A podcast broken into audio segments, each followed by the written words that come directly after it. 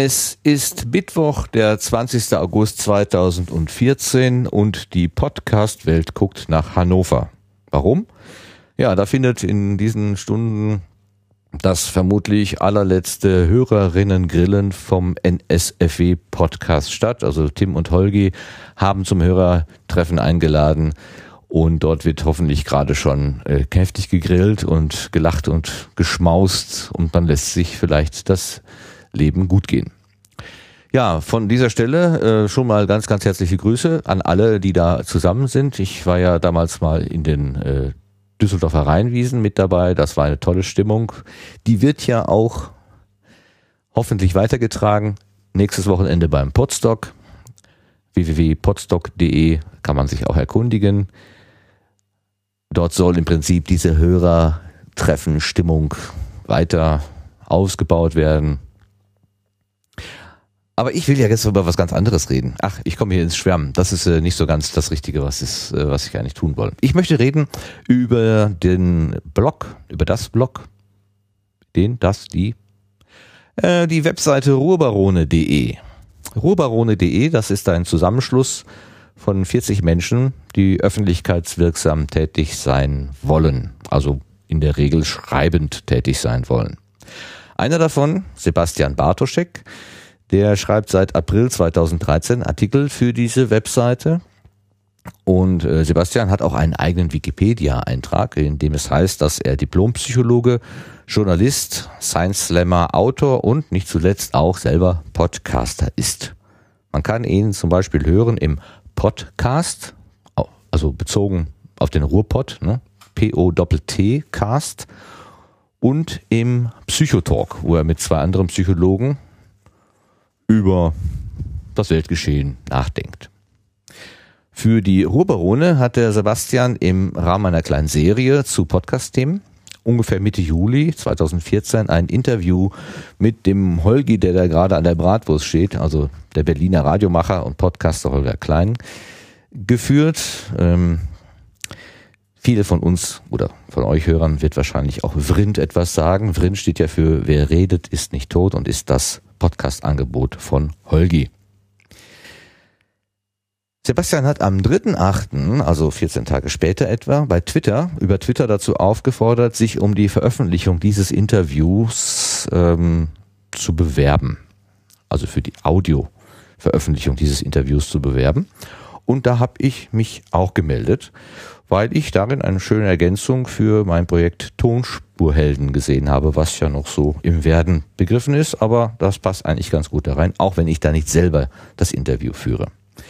Ich habe den Zuspruch bekommen, aber nicht alleine. Es sind eine ganze Handvoll Leute, die dieses äh, Interview nun veröffentlichen dürfen.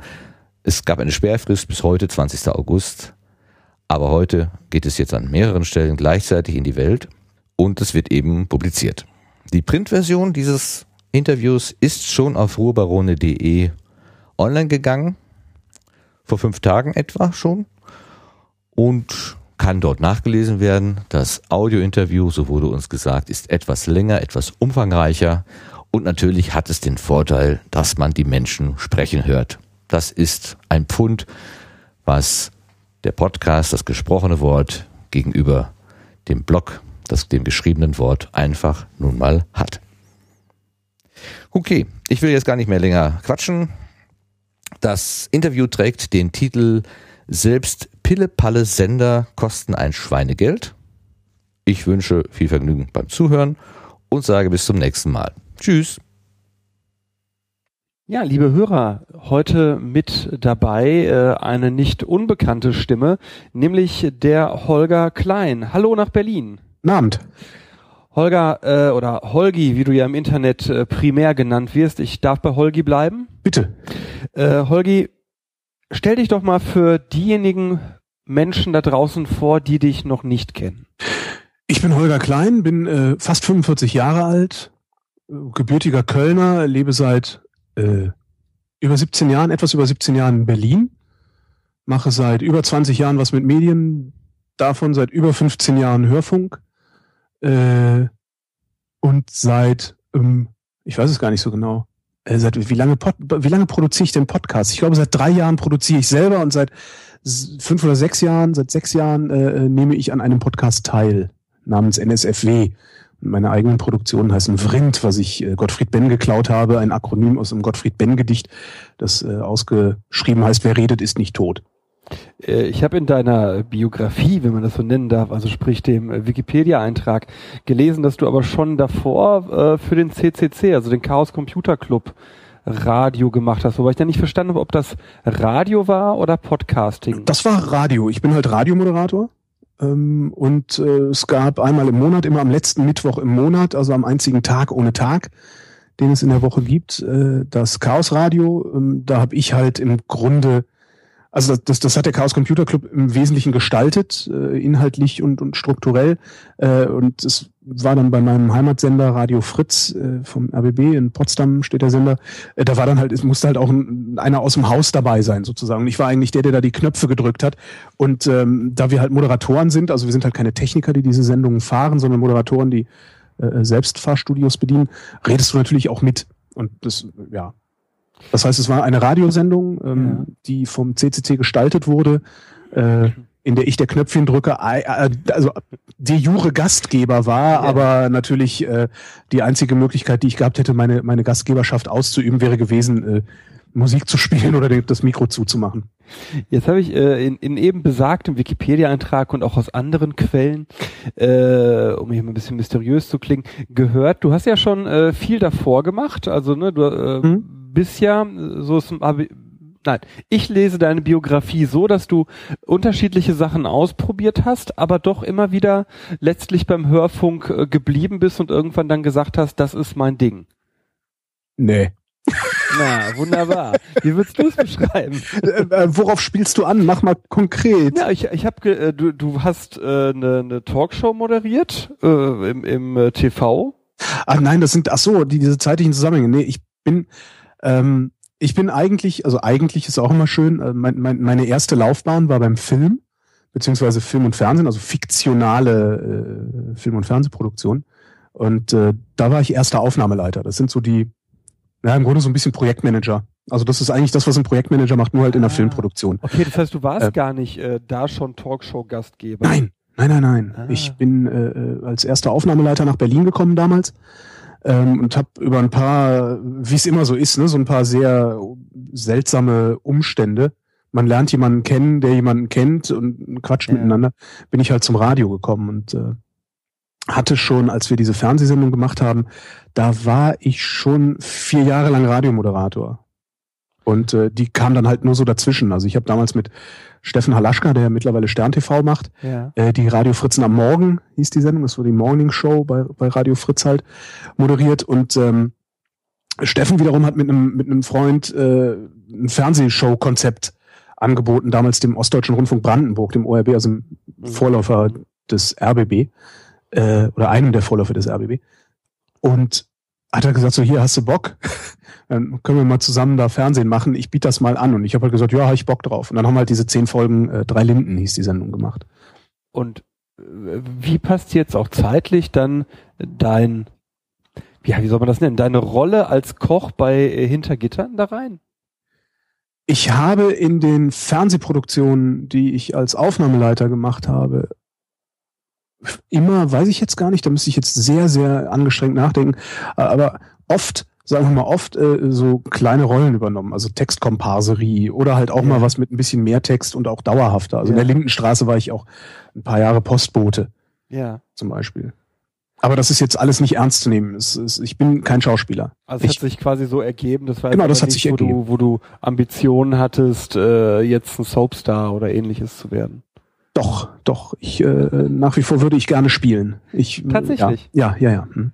Äh, gehst du das auch aktiv an? Oder? Nein, äh, nein ich habe, ich, nee, das ist, nee, das gehe ich nicht aktiv an. Es fehl, fehlt mir dazu auch die Muße äh, und auch der, ja, der Handlungsdruck, sage ich mal. Es ja. ist, ich leide jetzt nicht unter dem Leben, das ich lebe.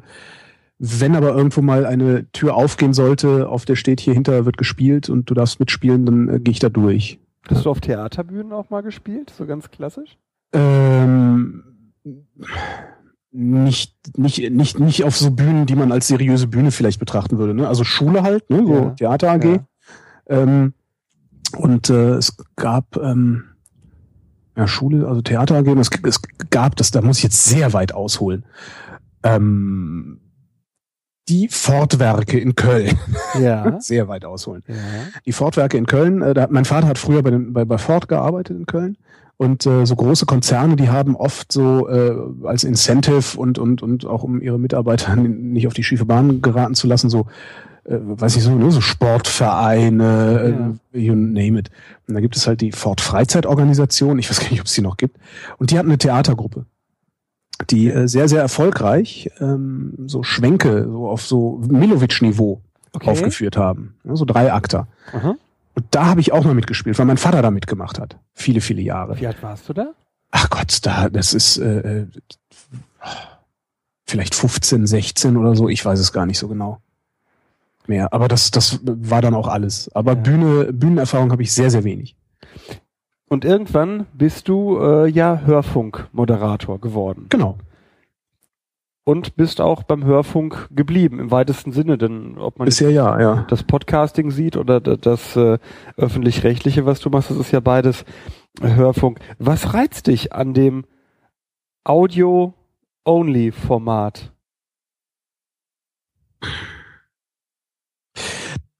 Das klingt jetzt, als würdest du es äh, gegenstellen gegen ein Videoformat. Also ähm, Äh, nee, ich, ich, ich stelle es gegenüber, ja, doch auch einem Videoformat. Also natürlich, ja, ja, ja, doch. Jetzt wollte ich gerade einfach dagegen sein. Nee, ja, zum Beispiel. Oder im Ähm. Textformat oder das ist ja ein anderes Medium. na, ich, ich kann das am besten. Ich mache halt einfach Ja. das, was ich am besten kann. Macht es dir auch Spaß? Ja, ja, ich mache das, was ich am besten kann und was mir den meisten Spaß macht. Ich glaube, das ist die Definition von Erfolg. Und das würde aber ein Stück weit implizieren, dass du die anderen Wege auch mal ausprobiert hast. Äh, Habe ich ja. Ne? Also zumindest, ähm, also ich, ich schreibe ja das Internet voll seit vielen Jahren auch. Also auf meinem Weblog. Äh, ich habe mal äh, irgendwie so ein bisschen Exkursion gemacht. Ich habe mal für, für einen Stern was geschrieben, eine Geschichte. Ich habe mal für die Taz ein bisschen was geschrieben. In welche Richtung ging das bei Stern und Taz? Das ist so Sterngesundheit war das. Da habe ich ein Okay. Fitnessstudio getestet. Ähm, also ein Fitnessstudio, wo man keine Eisen biegen muss, sondern wo du so mit Elektroschocks äh, äh, äh, den Muskeltonus erhöht kriegst. Ja. Nein, so diese Teile, die man sich umschnallt und dann hast du ein Sixpack nach zwei Tagen. Hast du nicht. Die, äh, also äh, hast du nicht, und es sind auch nicht Teile, die man sich umschnallt, sondern es ist schon eine etwas aufwendigere Prozedur mit so einem Anzug, den du anziehst und dann so Elektroden dran kriegst, die auch feucht gemacht werden. Du hast immer so ein bisschen so das Gefühl, als würdest du gleich exekutiert werden. Ähm, nee, das, das, äh, äh, ich, ich, ich kann dir da, glaube ich, gar keine sinnvolle Antwort drauf geben. Ich habe halt ja vor Kameras gestanden. Das macht sehr viel Spaß vor Kameras. Das ist auch unfassbar gut bezahlt im Übrigen, Ja. äh, vor Kameras zu stehen.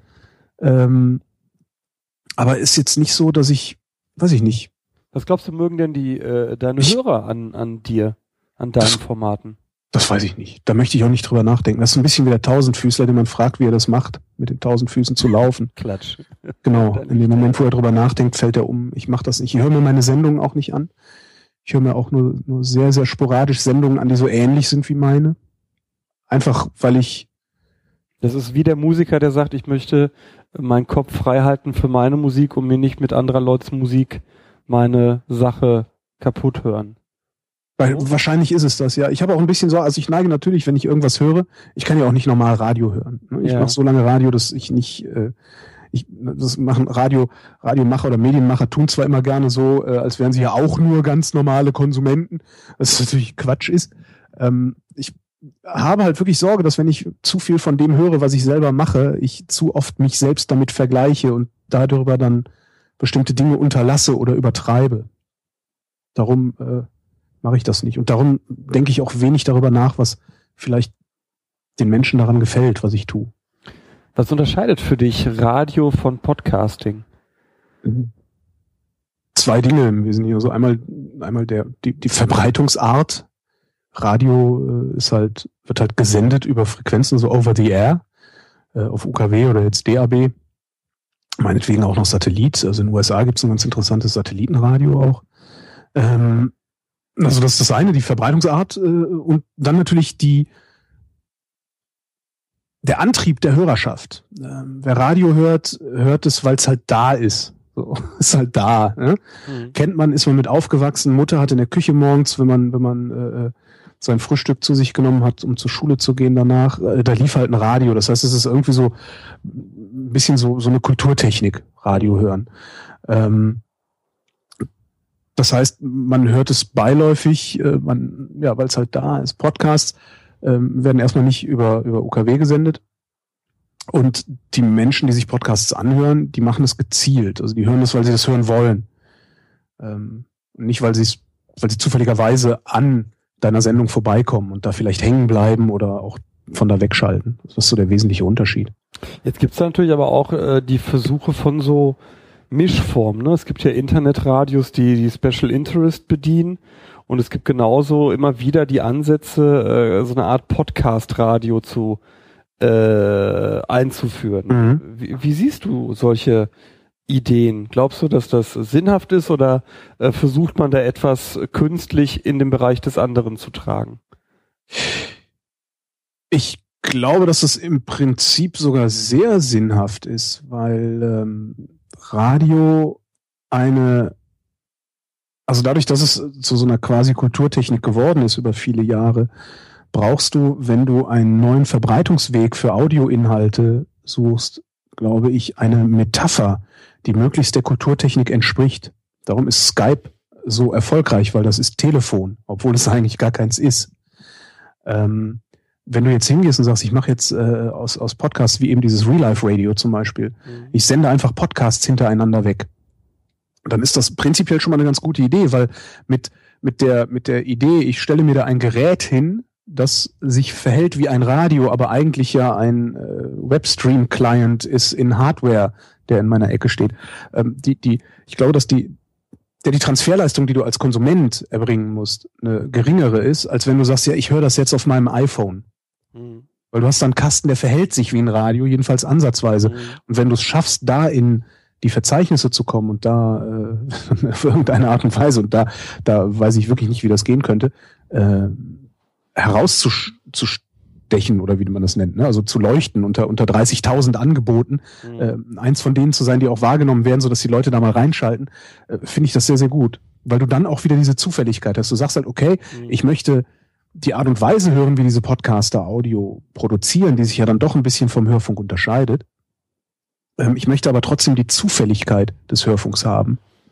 Wenn du, du sagst es gerade äh, selber, dass sich die Machart äh, Stück weit, wie ich finde, an vielen Stellen auch sehr deutlich von Hörfunk unterscheidet. Äh, wie würdest du die Unterschiede auf der Produzentenseite bei zwischen Hörfunk und Podcast oder zwischen Radio vielmehr und Podcasting äh, beschreiben? Naja, wenn ich Radio mache und irgendwas funktioniert nicht, drücke ich auf den Knopf und sage, es funktioniert nicht und dann rückt eine Horde Techniker an und macht, dass es funktioniert. Hm. Das habe ich bei Podcasts nicht. Da muss ich mir das halt alles irgendwie selber aneignen. Also ja. ich muss mir aneignen, im Zweifelsfall, wie man spricht. Äh, das ist was, wenn du Radio machst, das wird dir halt beigebracht. Du genießt dann eine Sprecherziehung wenn ja. es nötig ist. Ähm, du hast eine ständige Qualitätskontrolle, die nennt sich Aircheck. Hinterher redet man mit dir über deine Sendungen. Ähm, du hast keine, es gibt keine technischen Fragen. Ich drücke auf den Knopf, der das Mikrofon einschaltet und dann spreche ich in das Mikrofon und muss dann nicht noch irgendwelche Einstellungen vornehmen oder sowas. Also es ist halt, ähm, du bist halt als, als Podcaster bist du eher so eine Personalunion äh, aus Technikern, Redakteuren und Moderatoren oder Sprechern. Und das ist halt, äh, im, im Hörfunk ist es arbeitsteiliger. Was du gerade beschreibst, ist jetzt vor allem so eine, eine technische Komponente. Würdest du auch inhaltliche äh, Unterschiede sehen und wenn ja, wo? Äh, in der Themenfindung. Ich finde meine Themen selbst und bereite sie auch selbst auf. Ähm, Im Radio ist das immer ein Teamprozess. Ja. Also da kommt die Redaktion und sagt, hier hör mal, wir haben die und die Idee, kannst du damit was anfangen? Und wenn ja, wie würdest du es umsetzen? Dann diskutiert man das Thema. Äh, oder du kommst und sagst zu deinem Redakteur, hier, äh, ich würde gerne über, weiß ich nicht, was reden. Und man diskutiert das. Also es ist halt ein, ja, ein ganz anderer, ganz anderer Prozess der Themenfindung und Entwicklung. Ich finde auch, dass Podcasts sehr oft sehr, ja, was ich vorhin Special Interest nannte, also auf eine sehr kleine Zielgruppe eingeschossen sind. Mhm. Würdest du das auch so sehen oder würdest du sagen, na, das ist vielleicht bei einigen Podcasts so, aber nicht für die Masse. Äh, ich kenne die Masse an Podcasts, ehrlich gesagt nicht. Darum würde ich mir da kein Urteil erlauben. Es ist, es gibt sicherlich Podcasts, die auf eine kleine Zielgruppe äh, sich richten. Wenn ich, wenn ich meine Angebote mir angucke, äh, die Weinsendungen, die ich mache zum Beispiel. Also wir, wir trinken halt drei Weine und reden darüber, was wir da trinken. Okay. Ähm, das ist natürlich äh, ein groß, also das ist halt eine Nische in der Nische, ne? Das ist wirklich Special Interest. Ähm, wenn ich mir aber, weiß ich nicht, beispielsweise eine Sendung angucke, äh, wo ich über ja, ne, die Kombüse, wo wir über Kochen und Essen reden. Ähm, ich glaube nicht, dass das Special Interest ist. Das ist, das, das ist halt eigentlich sind das Themen, die jeden interessieren können.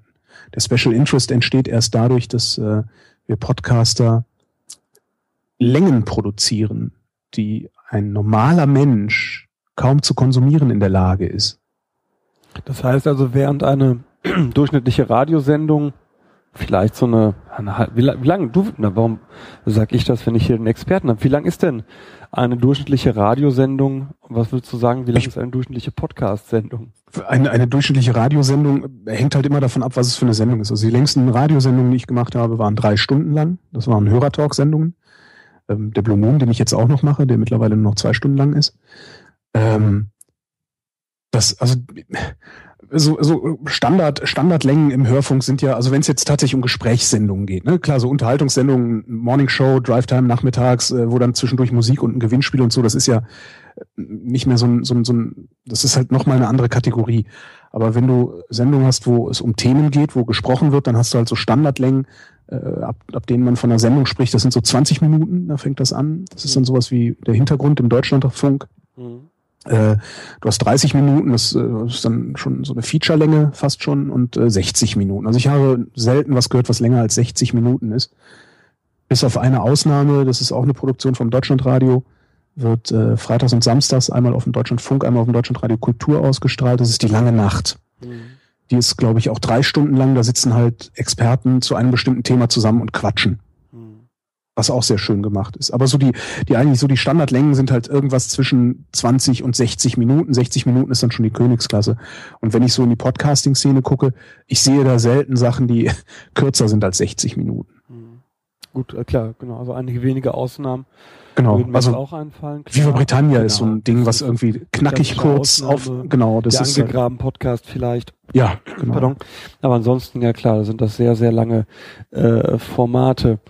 Ähm, ein spannender Aspekt, den du gerade äh, reingebracht hast, ist, dass beim Radio ja eine Qualitätskontrolle allein schon dadurch erfolgt, dass man so eine Arbeitsteilung hat. Ne? Das ist mhm. ja ähnlich, wie ich das auch äh, im Vergleich Bloggen versus in der Vollredaktion arbeiten äh, kenne. Beim Bloggen machst du halt das, worauf du Bock hast, packst mhm. das rein und wenn du Glück hast, dann hast du genau den Ton getroffen, den die Leute haben wollten und auch genau das Thema. Ne? In der Vollredaktion hast du eine Qualitätskontrolle und im Zweifelsfall redigiert hier jemand das auch nochmal zusammen.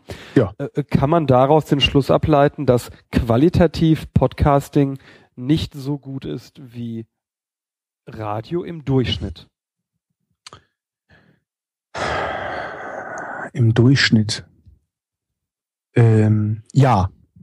Ja, doch, ja. Ich glaube, im Durchschnitt ist das so, dass äh, Podcasting qualitativ nicht so nicht so gut ist wie Radio, weil du halt keinen Maßstab hast. Also du sitzt halt da, redest du vor dich hin, in der Hoffnung, dass es hinreichend Menschen gut finden, wie du es machst, mhm. strukturell wie inhaltlich. Beim Radio ist halt die, die Herangehensweise eine ganz andere. Also nee, erstmal ist die Definition von hinreichend Menschen für den Hörfunk was ganz anderes als für den Podcaster. Also weil, ne, wenn dir, wenn du einen Podcast machst und dir hören 100 Leute, 1000 Leute, vielleicht 10.000 Leute zu, das ist das totale Wahnsinn. Ja? Mhm. Also gerade 10.000 Hörer, also 10.000 Downloads, das ist völlig irre. Ja? 10.000 Menschen finden gut, was du tust. Ähm, wenn du beim Radio 10.000 Hörer erreichst, äh, dann wird dir morgen der Sender zugemacht, weil du nämlich die Frequenz nicht mehr bezahlen kannst. Mhm. Das heißt, da ist schon mal ein, ein, wesentlicher Unterschied. Also Radio ist ein Massenmedium, Podcast muss kein Massenmedium sein. Also Radio muss, hm? muss, Radio muss ein Massenmedium sein. Radio zu produzieren sehr, sehr, sehr, sehr teuer ist. Also wir reden über Millionen, die sowas im Jahr kostet. Selbst solche Pillepalle-Sender, äh, die irgendwie nur die größten Hits spielen, die kosten ein Schweinegeld. Deswegen müssen die auch die größten Hits spielen, weil die natürlich mit einem riesigen Netz fischen müssen, um möglichst viele Leute irgendwie in ihre Tausender Kontaktpreise übersetzen zu können, äh, damit sie halt nächstes Jahr die Frequenz wieder bezahlen können. Podcaster müssen das nicht. Also ein Podcast muss kein Massenmedium sein, äh, sondern der kann halt ein Special Interest Medium sein und das ist auch okay so. Das Problem, kein Massenmedium zu sein, wird dann, glaube ich, erst äh, ähm, auftreten, wenn es darum geht, ähm, Podcasting als Beruf zu begreifen und das zu monetarisieren. Da wollte ich äh, sowieso mit dir hin. Glaubst du, dass das perspektivisch etwas ist? Also im Moment, glaube ich, gibt es in Deutschland, ich würde jetzt sagen, vielleicht drei Podcaster, die davon irgendwie leben können. Da würde ich jetzt einfach mal den Tim, deinen Kompan mhm. von, von äh, NSFW reinzählen. Ich vermute, dass bei dir so eine Mischkalkulation irgendwie funktionieren ja. würde.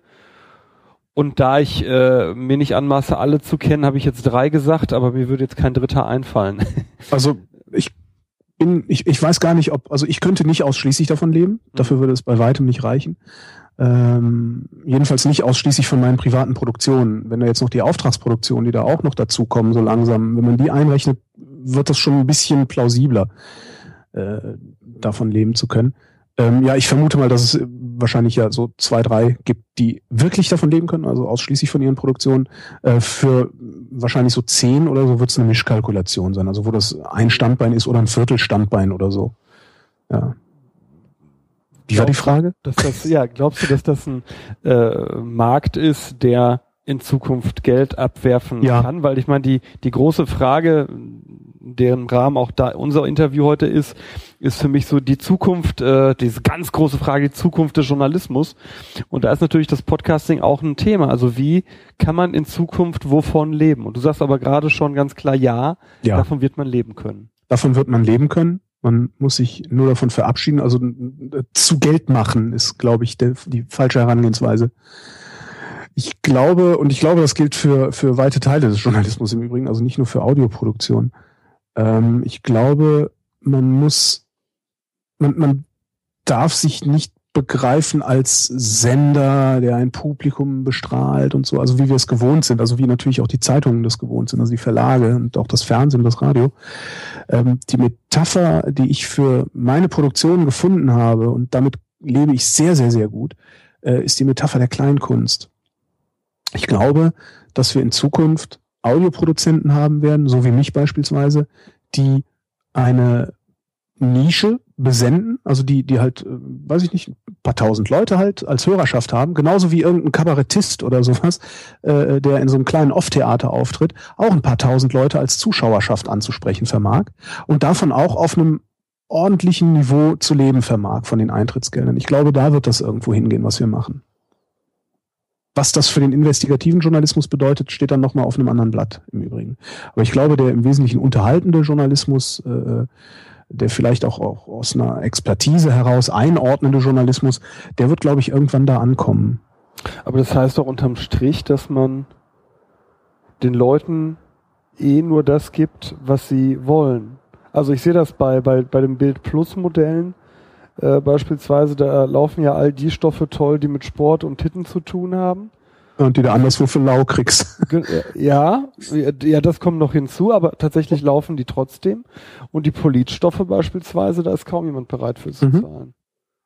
Was möglicherweise auch äh, am Medium selbst liegen kann. Das würde ich halt gerne mal ähm, bei was anderem als der Bildzeitung, okay. also bei was anderem als dem Boulevard mhm. ähm, sehen, weil ich beim Boulevard habe ich dann nochmal oder nicht nur ich, aber der Boulevard hat halt ein Problem, weil der Boulevard ist letztendlich der Gossip im Treppenhaus. Und wenn bei mir im Treppenhaus genug Boulevardgeschichten erzählt werden, ja, wer jetzt mit wem geknutscht hat und wer wieder besoffen nachts nach Hause gekommen ist, dann brauche ich mir hinterher keine Boulevard-Zeitung mehr zu kaufen, weil dann hatte ich schon Boulevard. Ähm, und ich zum Beispiel, also ich war früher, ich, ich, äh, die, die Bild am Sonntag, also ich lehne die Bildzeitung sehr ab. Ich bin da sehr bei äh, äh ähm, ähm, Dingens, ne? Max Gold. Max Gold, danke. Ne? Der gute, sympathische Typ, der Menschen ähm, mich äh, als gerade noch äh, legal zu behandeln genau, sieht. Ja. Genau, ähm, da, da habe ich wirklich eine sehr dedizierte Meinung zur Bildzeitung. Und ähm, ich habe trotzdem die Bild am Sonntag immer gerne gelesen. Ja. Was aber auch, glaube ich, eine andere Redaktion ist. Also ich hatte immer das Gefühl, dass es eine andere Anmutung hat, ja, ja. eine andere Haltung auch hat und auch nicht diese, Stefan Niggemeier hat mal gesagt, im Zweifelsfall ist der Bildzeitung die Wahrheit egal. Ja, Stefan Niggemeier sagt, Das habe ich halt- noch lang ist. Das aber, war aber, das fand ich aber sehr klug. aber in Ähm, der Tat sind das hatte ich bei der BAMS nicht.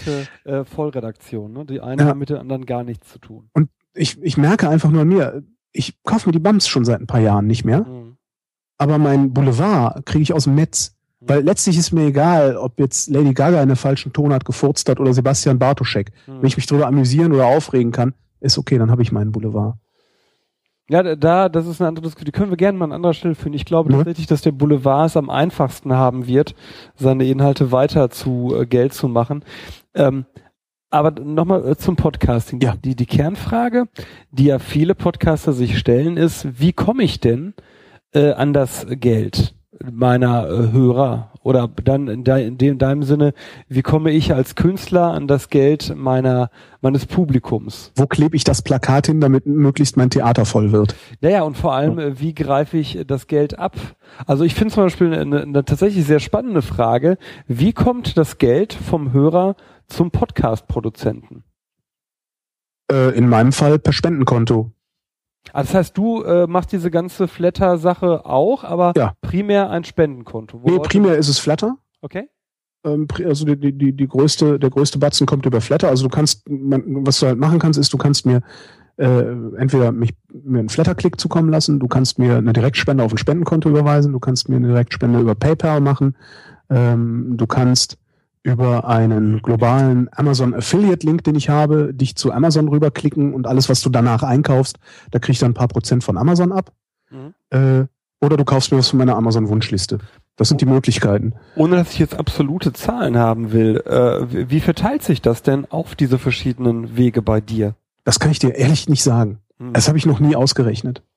Weil also mein Gefühl äh, ist das, ähm, das haben mir ein, zwei Leute bestätigt, deswegen habe ich das Gefühl, dass es kein reines Gefühl mehr ist, dass Flattern eine Sache ist, die sich eigentlich nur für die rechnet, die schon groß sind, aber nicht für die, die groß werden wollen.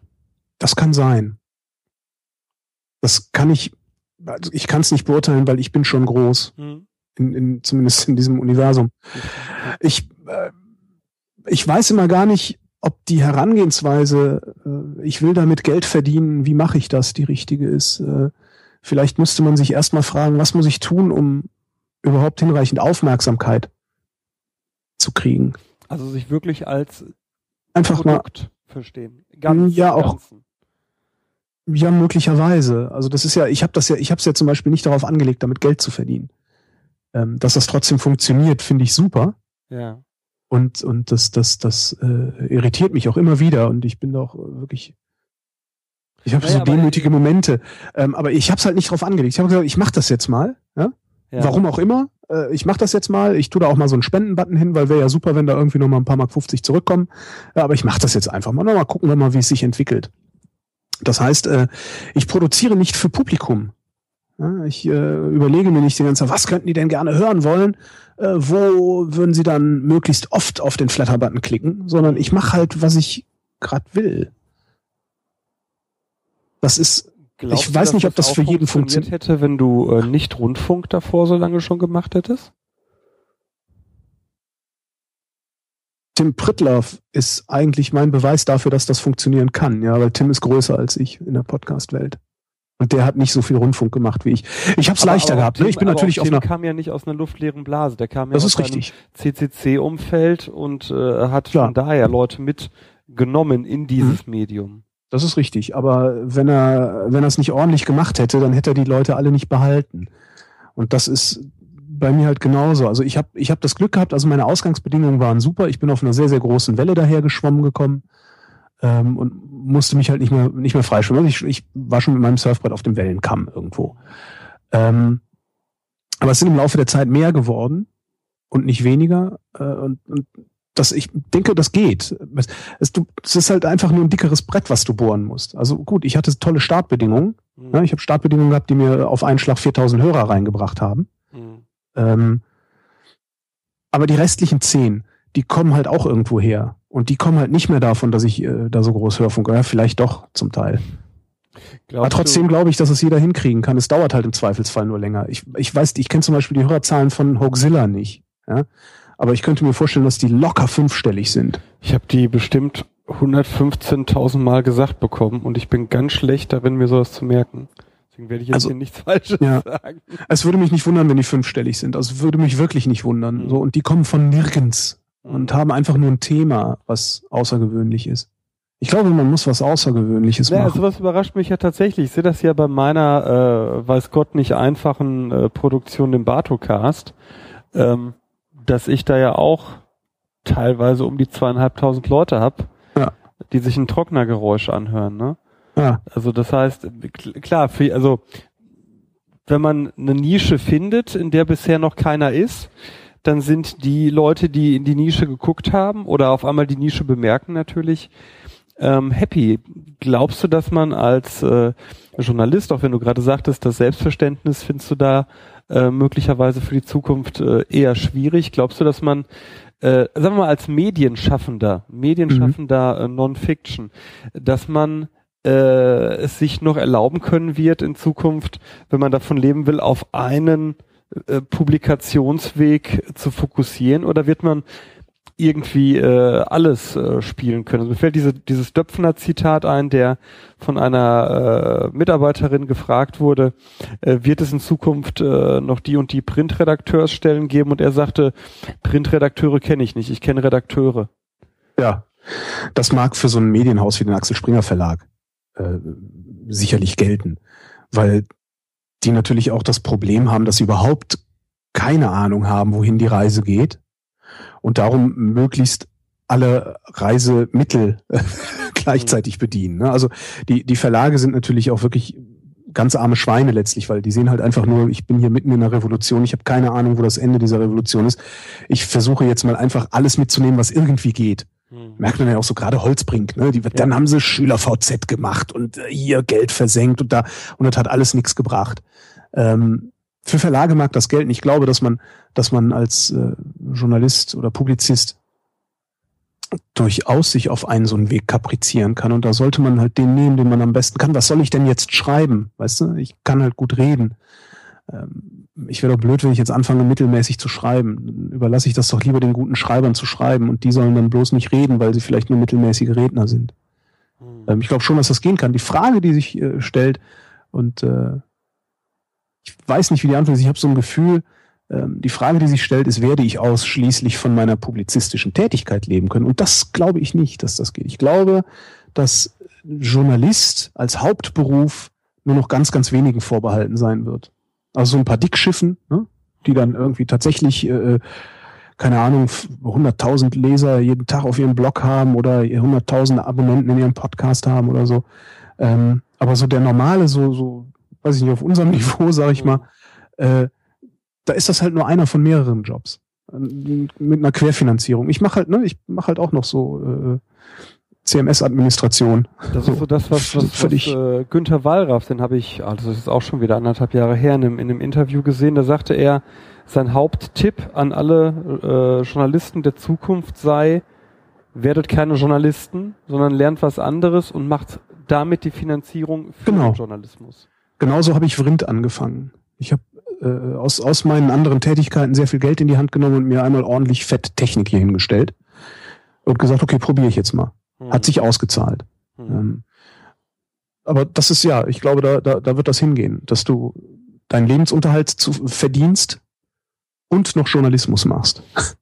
Glaubst du, dass das funktionieren kann im Sinne eines unabhängigen äh, Journalismus, auf dem wir ja gerade in Deutschland, ja nicht nur gerade in Deutschland, sondern in dem wir in Demokratien, äh, auf dem wir ja sehr viel bauen?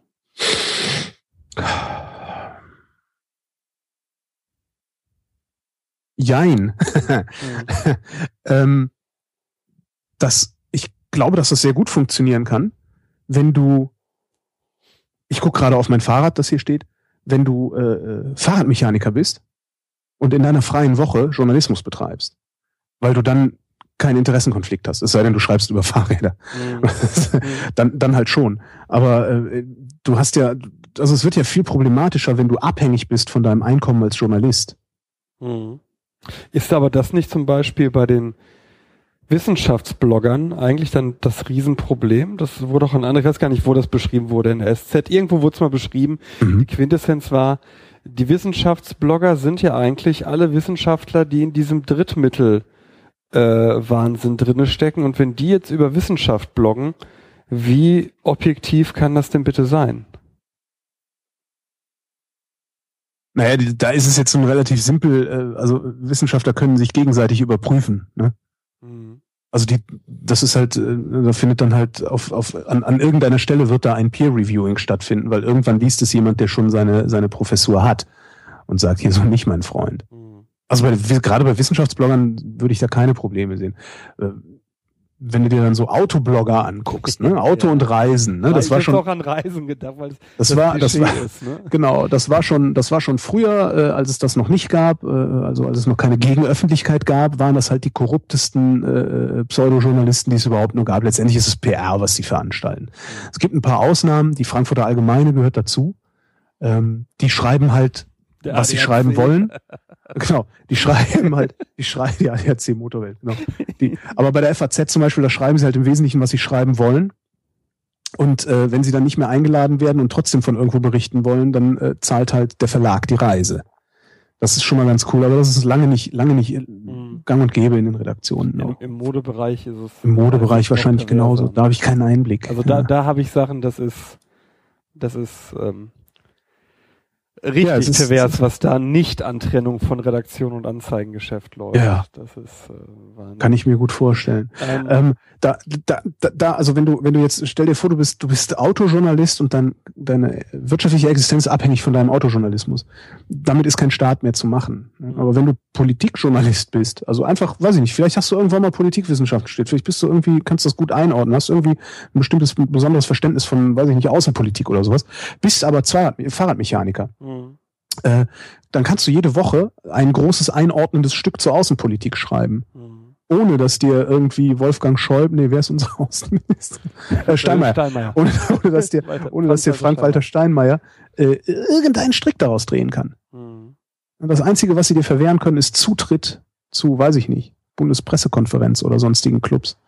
Ähm, aber dieses Problem hast du jetzt auch schon. Ja, und das sind auch aber auch nicht die PKs, genau. die äh, entscheidend dann. Also ich glaube, eine vierte Gewalt, und ich bin ja einer von denen, die bestreiten, dass es überhaupt eine vierte Gewalt gibt bei uns gerade.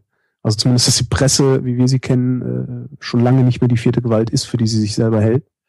Ähm, ich glaube, eine vierte Gewalt kann wirklich dann entstehen, wenn du als Fahrradmechaniker journalistisch tätig bist. Wieso weil dich dann die Presse nicht mehr die vierte Gewalt? Äh, weil sie sich zu sehr gleich macht mit der Macht und den Mächtigen. Weil sie zu, weil sie, weil sie ihre eigentlich ihre, ihre Pflicht zu kritisieren ähm, aufgegeben hat, um Zutritt zu kriegen. zu so bestimmten Zirkeln und bestimmten Kreisen. Das klingt jetzt sehr äh, Systempresse, verschwörungstheoretisch. Nee, gar nicht. Äh, das, das würde ja bedeuten, dass das irgendwie gesteuert ist oder sowas. Ich glaube, dass das einfach ein, ein Systemfehler auch ist. Ähm, ich sehe zu wenig Kritik an den herrschenden Verhältnissen und so wie ich Journalismus verstehe, ist zumindest der einordnende Teil von Journalismus genau das äh, zu hinterfragen, warum die Dinge so sind, wie sie sind und wie sie möglicherweise anders sein könnten und das passiert mir zu wenig.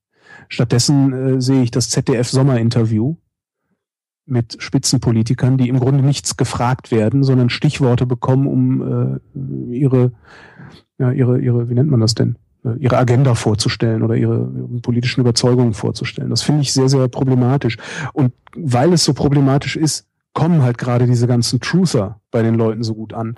Weil natürlich äh, Max Mütze auch merkt, dass irgendwas schief läuft. Bei, Achtung, der Presse. TM. TM. Das Und da läuft ja auch tatsächlich was schief. Es gibt so beim, beim öffentlich-rechtlichen sehe ich das auch. Ich sehe auch eine mich tatsächlich sehr besorgende Boulevardisierungstendenz des öffentlich-rechtlichen. Mhm. Ich habe aber schon das Gefühl, dass äh, privatwirtschaftlich geführte Medienhäuser auch wenn wenn es nicht jedermanns Meinung ist, der Axel Springer Verlag, was die Taz macht, wir haben äh, Blätter wie Jungle World, wir haben äh, sogar so etwas wie das neue Deutschland, äh, wir haben die Welt, äh, um mal so ein Blatt aus der Mitte, äh, also politisch aus der Mitte zu benennen, aus meiner Sicht. Aus deiner Sicht? Ja, ja, aus meiner, klar. Man, man redet aus meiner nicht. Du, ist für dich wahrscheinlich eher ein Neokon-Blatt, ne? Das ist zumindest ein, äh, das würde, das würde auch zu kurz greifen. Zur Welt habe ich ein sehr ambivalentes Verhältnis. Aber okay. Egal. Also äh, ich finde, ich finde nicht, dass die Welt politisch in der Mitte steht, ähm, sondern okay. eher rechts, aber halt auch. Dann sagen wir die Frankfurter aber, Rundschau als Mitte. Die ist für mich eher. Ja, das, da können wir uns drauf einigen. Wobei die haben mir zu viel Tweetsackos an. äh, aber worauf ich eigentlich hinaus wollte, habe ich aber das Gefühl einer unglaublichen kritisierenden Pluralität. Und egal, wer irgendwo einen Pup gibt, irgendein Blatt sagt, das ist jetzt aber nicht okay gewesen. Echt? Hab ich das das den, den, Eindruck habe ich nicht. Den Eindruck habe ich wirklich nicht. Ich habe den Eindruck, als wäre auch da, äh, als, als würde auch da, wenn die Kanzlerin sagt, das ist alternativlos, ähm, das einfach erstmal hergenommen. Als okay, wenn die Kanzlerin sagt, das ist alternativlos, ist das halt alternativlos, nächstes Thema. Das ist das Gefühl, was ich habe. Ja. Und, äh, Hast du deswegen dein Taz-Abo äh, gekündigt? Mein Taz-Abo habe ich gekündigt, weil die äh, ohne Not eine Anzeige der AfD geschaltet haben. Das, äh, das habe ich nur am Rande mitbekommen. Sind die nicht verpflichtet dazu oder sind das, äh, ist das gar nicht so? Nee, das war eine gekaufte Anzeige. Also das war, dafür haben die äh, ganz normal Anzeigen, Dingsbums, Geld, zahlt Geld und kriegt dann eine Anzeige, kann dann eine Anzeige in der Zeitung schalten. Ja, aber ist doch, ähm, das ist war, doch eigentlich gut. Redaktion und Anzeigen ist da äh, eindeutig getrennt. Ähm, ja. ja. Ja, aber äh, ich habe die Taz aus einem ganz bestimmten Grund unterstützt durch mein Abo. Äh, nämlich weil sie auf der anderen Seite steht. Also nicht auf der Seite steht, wo äh, diese Alternative für Deutschland steht. Mhm. Und ähm, dann erwarte er, es ist tatsächlich, das ist wirklich auch eine politische, das ist wirklich, ein, also das war ein politisches Abo sozusagen, was ich da hatte. Mhm. Äh, ich, ich habe die nicht abonniert, weil die wegen Meinungspluralität und so sagen, ich habe die abonniert gehabt, weil ich gesagt habe, es muss sowas auch geben mhm. als andere Meinung. Ähm, und äh, ich finde, ich, ich komme damit nicht klar. Aber das ist halt tatsächlich auch ein Problem, äh, also das, das, das ich auch mit der AfD habe, weil ich, äh, aber das auch das würde jetzt zu weit führen. Ähm, ich finde diese Partei hochproblematisch, sagen wir mal so. Also so hochproblematisch, dass ich äh, kein Geld von denen nehmen würde. Auf keinen Fall, unter keinen Umständen. Okay. Und von meiner Zeitung, mit der ich mich dann auch so identifiziere, äh, identifiziert habe, von meiner Zeitung erwarte, dass die das auch nicht tut. Mhm. Sondern im Zweifelsfall mir eine E-Mail schickt, wo drin steht, pass mal auf, die haben uns angeboten, äh, äh, weiß ich nicht, eine Achtelseite oder Viertel oder was auch immer und würden dafür 5000 Euro zahlen. Äh, seid ihr, liebe Abonnenten, bereit, äh, jeder einen Zehner zu geben oder sowas, damit wir dieses Geld nicht annehmen müssen, dann hätte ich das getan. Mhm. Ähm, also das war tatsächlich, da, da, da, das hat mich einfach sehr empört. Aber was hat das mit Radio und Podcasting zu tun? Ja, es hat äh, damit nicht in erster Linie zu tun, sondern eher mit äh, Journalismus. Und die Frage kam ja. von einem unserer äh, deiner Hörer, die genau so. das äh, wissen wollte. Ja, das ist tatsächlich, das war eine Reaktion. Ich war extrem erbost darüber, dass sie das gemacht haben. Ich war wirklich erbost darüber, dass ich diese Reklame da lesen musste, weil ich auch glaube, dass es es ist nicht einfach so trennbar. Das ist, ähm, ich glaube, dass wenn, wenn normale Menschen, die eben nicht täglich das Medium reflektieren, weil sie es selber produzieren, ich glaube, dass die zwar sehen, das ist eine Anzeige, aber gleichzeitig auch, ähm, wenn ich in der Taz eine Anzeige einer Partei wie der AfD sehe, diese Partei ein wenig salonfähiger wird.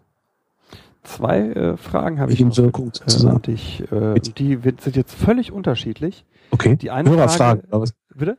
Hörerfragen. Nee, äh, die, die eine Frage habe ich den Zeitpunkt vorhin verpasst oh. äh, und die schiebe ich jetzt rein. Äh, wie ist es eigentlich mit Tim Pritlove?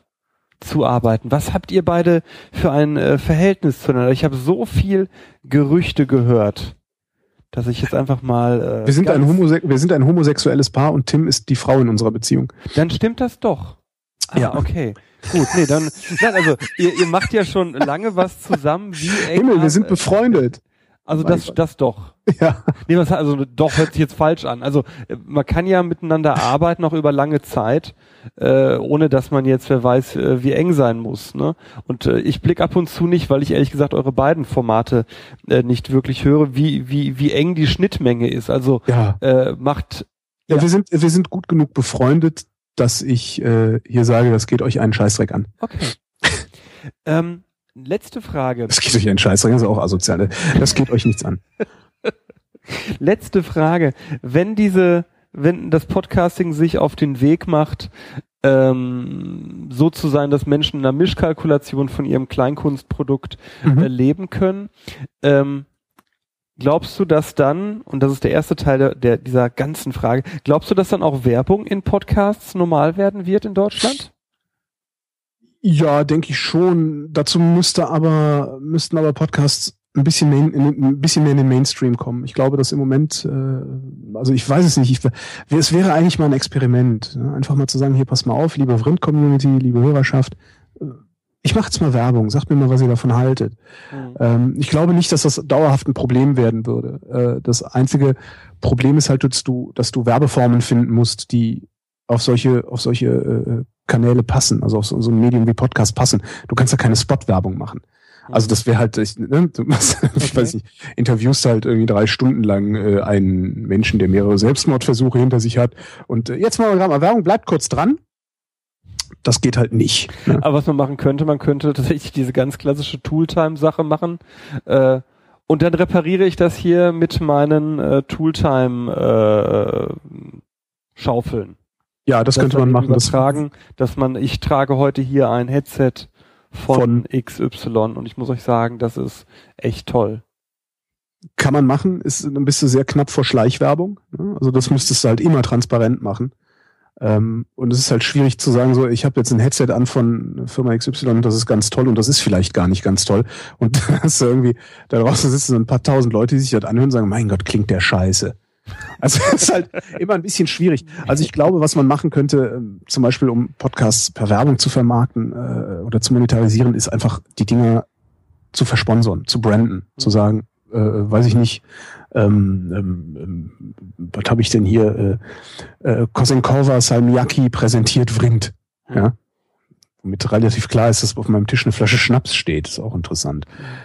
Ja, ich ähm, habe gerade überlegt, was du da gerade vorgelesen hast und dachte, ja, das war der, ein Dildo oder so. Nee, das ist eine Flasche Schnaps aus Finnland. Ah, okay. Ähm, das, also das könnte man machen, dass man sagt so, wir präsentieren das, du kannst da dein Label draufsetzen. Das ist im Übrigen auch äh, eine, ein, ein mögliches Szenario, das ich für den Hörfunk im Kopf habe. Mhm. Weil ich glaube, dass du ähm, perspektivisch es nicht mehr schaffst, ein Massenmedium zu machen, das im Schnitt 100.000 Hörer erreicht mit einem Programm.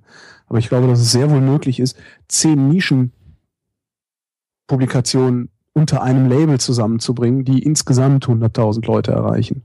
Das hast du wunderschönen Übergang zu meiner letzten Frage oh. geschaffen. Ähm, wenn wir in der langen Perspektive denken, und ich rede jetzt äh, nicht über 10, ich rede über 20 bis 50 Jahre. Alter. Verschmelzen ja. Radio und Podcasting? Nein. Geht eins von beiden unter? Nein. Entwickeln sich beide weiter? Nein. Was passiert dann? Das Radio wird sich kaum weiterentwickeln. Ähm, ich glaube, dass wir in den letzten 100 Jahren äh, genug ausprobiert haben, um die Formate des Radios, äh, also die Sendeformate und Sendungsformate, der Beitrag, das Feature, das Gespräch, ähm, ich glaube, die sind ausentwickelt. Ich glaube nicht, dass da noch großartig andere äh, bahnbrechende Erfindungen und, und Formate dann halt darum kommen. Ähm, das heißt, ich glaube, das Radio, das wird bleiben, wie es ist. Es wird weniger Sender geben. Das wird in Zukunft passieren, weil es einfach weniger Sender braucht das mit den Podcasts, die werden sich, denke ich, weiterentwickeln. Da werden, also ich sag mal so, uns Gründungsgeneration, zu der ich ja schon kaum noch zähle, da gibt's ja ganz andere, also da gibt's ja Thomas Warnhoff und Tim Pritloff, die äh, ja wirklich viel, viel früher angefangen haben mit dem Podcasten. Insbesondere Warnhoff, der immer noch sendet. Äh, ich glaube, der macht schon über zehn Jahre. Gefühlt jedenfalls. Ähm, das, äh, äh da wird sich sicherlich was tun, denn äh, es gibt halt äh, bestimmte Formate, die sich im Radio bewährt haben. Also es gibt halt beispielsweise den Beitrag mit O-Tönen oder mit Einspielern, ja, der dann mal sechs, sechs Minuten lang ist oder so. Man kann viele Dinge in sechs Minuten erzählen. Und man kann das auch sehr, sehr schön machen. Und äh, ich kann mir sehr gut vorstellen, dass früher oder später dann natürlich auch äh, die Kollegen vom Hörfunk kommen und sagen, naja, wenn es hier sowieso nichts mehr für mich zu tun gibt, weil es halt weniger Sender gibt und weniger weniger Programm einfach herzustellen ist, dann mache ich es halt eben selbst, weil ich habe Spaß daran, die Geschichten zu erzählen. Das ist ja auch das, was mich mhm. treibt. Mhm. Äh, Ich habe Spaß daran, mit Leuten zu reden. Und bringen dann ihre normative Prägung des äh, Radios mit. Genau. Und was man halt Ja. machen könnte, ist, äh, wenn man das sowieso schon kann, also ich habe Kollegen und Kolleginnen, die hacken dir einen Beitrag im Schlaf zusammen. Ja, die sagen, ja, schönes Thema, gehe ich mal eben hin, hol mir so fünf O-Töne da und da, hier noch ein bisschen Atmo, schnipp, schnapp, schnipp, ein bisschen Erklärtext drumrum und dann verkaufen die das an Sender. Früher oder später wird es keinen Sender geben, der ihnen das abkauft, was sie zu erzählen haben. Also können sie es halt auch in die Public Domain geben und sagen, liebe Public Domain, ich schenke euch das. Wenn ihr mir was in den Hut werft, macht ihr es möglich, dass ich euch das morgen schon wieder schenken kann. Dann gehen die Halbleinen unter. Das wäre ein evolutionärer Marktprozess, dann gehen die Halbleinen und Leinen Ja. komplett unter. Ne? Ja, ja, so, so wird das, also so wird das passieren. Mark my words. Natürlich äh, kann das halt auch alles untergehen, wenn wir äh, die Netzneutralität aufgeben, wenn wir irgendwie den Jugendschützern, äh, weißt du, wenn die hysterischen Jugendschützer irgendwie die Oberhand gewinnen und sagen, nein, sowas darf nicht passieren, das muss alles angemeldet werden. Da gibt's ja mannigfaltig Ja. Szenarien, die man sich da überlegen kann, die das auch noch torpedi torpedieren können. Aber ich glaube, wenn wir weiterhin in so einer relativen Freiheit publizieren können, wie wir das hier gerade tun, Nein, es ist keine relative Freiheit, es ist eine fast absolute Freiheit, in der wir publizieren gerade. Ähm, wenn wir das weiterhin so tun können, glaube ich, wird es irgendwann dahin kommen. Ich, Weil- ich glaube, was, was die Profis nicht ersetzen werden, mittelfristig, das ist so, was mir immer aufgefallen ist, sind diese Shit-Talking-Podcasts. Ne, Shit-Talking, du meinst sowas wie NSFW. Wahrscheinlich, ja. Ja. Oder wie, ne, es gibt ja tausend ein Podcast-Format, wo zwei Leute sich hinsetzen, einfach nur Scheiße labern, dabei saufen und Ja. zwischendurch. Ach so, du äh, meinst am. Zapfahren. Ja, ja. Hm, hm. Okay, ja, ich wollte mich jetzt hier so. Ne? Äh, Ich glaube, dass solche Formate dem Vollblutprofi fremd bleiben werden. Ja, natürlich, absolut. Die werden dem absolut fremd bleiben. Ja, ja, ja, ja, ja. Das verstehen die Kollegen nicht. Das verstehen die wirklich das nicht. ich. Das ist doch, was ist denn das? Das ist doch nichts. Das ist doch nicht. Das erfüllt ja überhaupt keinen Anspruch. Ja, doch, es erfüllt halt einen Anspruch. Und zwar erfüllt es den Anspruch, in der Kneipe mit meinen Kumpels zu sitzen. Richtig. Und ich sitze dabei nix- und kann zuhören. Genau, nichts sagen zu müssen. Ich sitze in meiner Lieblingskneipe und muss nicht reden. Was will ich denn mehr? Holgi, ich danke dir für dieses Gespräch. Ja, gerne. Und äh, ich habe gehört, du musst jetzt auch wieder äh, Radio. Äh, Ja, ich äh, springe ein heute Abend ähm, und mache heute Abend nochmal ein Blue Moon zum Thema Bücher. Weil Ferien beginnen. Das ist so einer der Trigger, ne? Also Thementrigger. Ferien beginnen. Ah, kann man über Lesen reden. ja, Was halt super ist. Was, es ist eins meiner Lieblingsthemen und ich leide sehr darunter, dass ich das nicht mehr regelmäßig machen kann. Darum freue ich mich umso mehr darüber, dass ich das heute mal machen kann. Okay, dann muss ich dir doch noch eine Frage stellen. E-Book oder Print? Beides. Wunderbar. Das Vielen ist Dank. kein Ober. Bis dahin, Holgi. Tschüss. Gerne. Tschüss.